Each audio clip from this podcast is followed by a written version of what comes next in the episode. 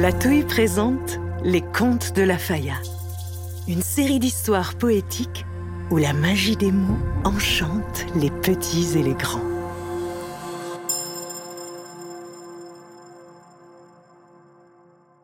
La mouche à feu. Je suis une mouche. Non, ce n'est pas ça.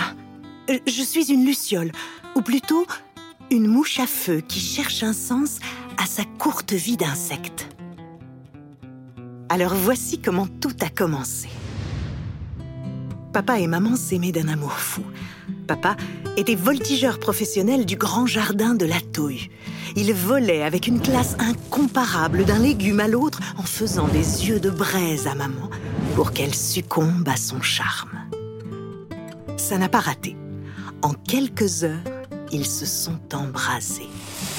Maman, qui cultivait sa lumière à faire briller tout ce qui l'entourait, a jeté son plus lumineux faisceau sur papa, et le feu de l'amour les a fait brûler tous les deux d'un seul éclair. Leur vie se résume à peu près à ça. Malheureusement, nous ne vivons pas bien longtemps, nous les coléoptères Lampyridae. Et c'est pour cela que plusieurs d'entre nous brûlent bien souvent la chandelle par les deux bouts, avant d'avoir pu donner un sens à leur vie. Et j'en suis la preuve vivante, car je suis loin d'être une mouche à feu ordinaire. Je brûle vraiment tout sur mon passage. Mais revenons à mes parents enflammés. C'était peut-être moi la réalisation qu'ils espéraient tant, leur feu éternel. J'étais la création de leur amour. Née de deux flammes torrides et brûlantes, j'avais été nommée étincelle. Ou on pourrait dire aussi celle qui brûle tout sur son passage.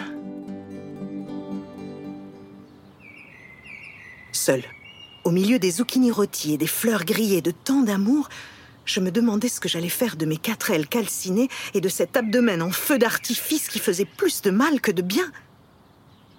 Comment est-ce que j'arriverais à servir ce monde en étant si spéciale et si différente J'avais à peine eu le temps d'y réfléchir qu'un étrange garçon m'avait enfermé dans un bocal de verre.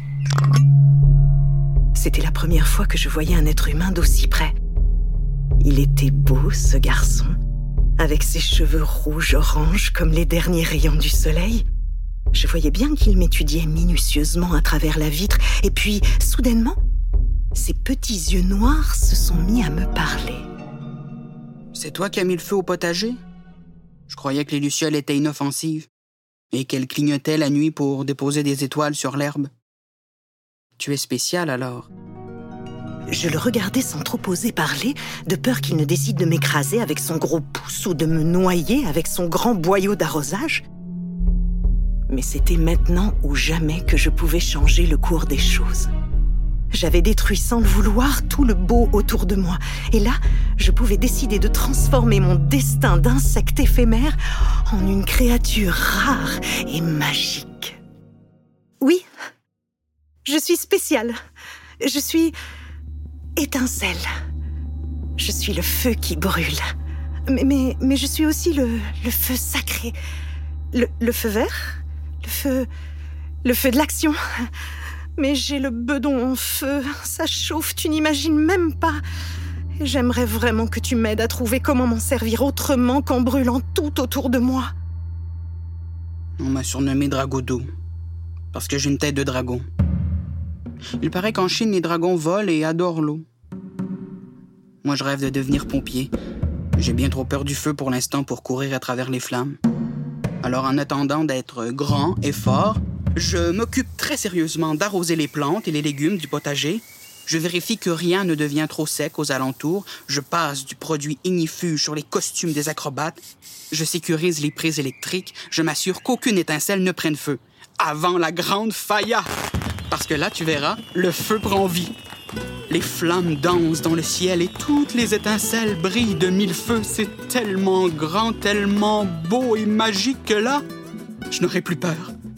On entoure une géante structure en bois de barrières protectrices, on prépare les lances d'eau et on allume le feu grandiose, surréel. J'ai seulement quelques heures pour apprivoiser le feu. J'ai du mal à allumer une bougie. La peur me fait transpirer à grosses gouttes et J'éteins tout sans le vouloir. Quand j'étais petit, je pleurais à chaque anniversaire et mon gâteau finissait toujours mouillé de larmes. Je n'ai jamais réussi à m'asseoir autour d'un feu de camp pour chanter avec des amis. Jamais pu profiter de la magie d'une balade la nuit avec une lampe à l'huile. Jamais réussi à maîtriser mes émotions. Une vraie poule mouillée qui crie Au feu! Jamais de flamme qui crépite dans mes yeux. De feu qui danse. De lumière qui réchauffe. J'éteins tout sans l'avoir décidé. C'est pratique pour un pompier? Je te comprends tellement. Si tu savais combien j'aurais voulu ne pas faire griller les légumes du potager. Hier soir, si tu n'étais pas intervenu avec ton extincteur sur la piste de cirque, la funambule aurait eu les cheveux complètement roussis. J'ai aussi frôlé la crème glacée d'un tout petit, et elle s'est transformée en crème brûlée. Je brûle tout sur mon passage. Tu as bien fait de m'attraper dans ce bocal. Dans cette cloche de verre, à part me brûler les pattes moi-même, je ne devrais mettre personne en danger. Attends. Et si on faisait équipe tous les deux pour cette failla? Si on faisait confiance à nos rêves? Je t'aide à éteindre celle qui brûle et tu m'aides à allumer la flamme en moi.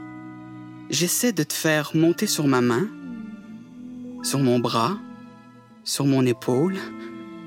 Toi, tu fais très attention de ne pas t'enflammer. Moi, je respire doucement, je contrôle ma peur, et on se donne le défi d'allumer cette merveille de structure géante ensemble. Les Faleros ont mis toute leur force, leur imagination, leurs efforts, leurs espoirs, leur joie, leur peine dedans. On va prendre le temps de l'admirer, de l'honorer. Puis ensuite, tu te glisseras sur le bout de mon doigt, et lorsque j'aurai vérifié que tout est bien sécuritaire, on mettra le feu pour que tout le mauvais brûle et que la vie renaisse de ses cendres. Un nouveau commencement. Fort de cette union, nous serons prêts à assumer qui nous sommes, avec nos forces, nos faiblesses et nos si belles différences. Et c'est ainsi que deux êtres à part, un jeune garçon inquiet et une mouche à feu incendiaire, ont trouvé le courage de travailler sur leur peur et leurs différences. Une fois encore, la magie de la Faya a fait des miracles et surtout des heureux.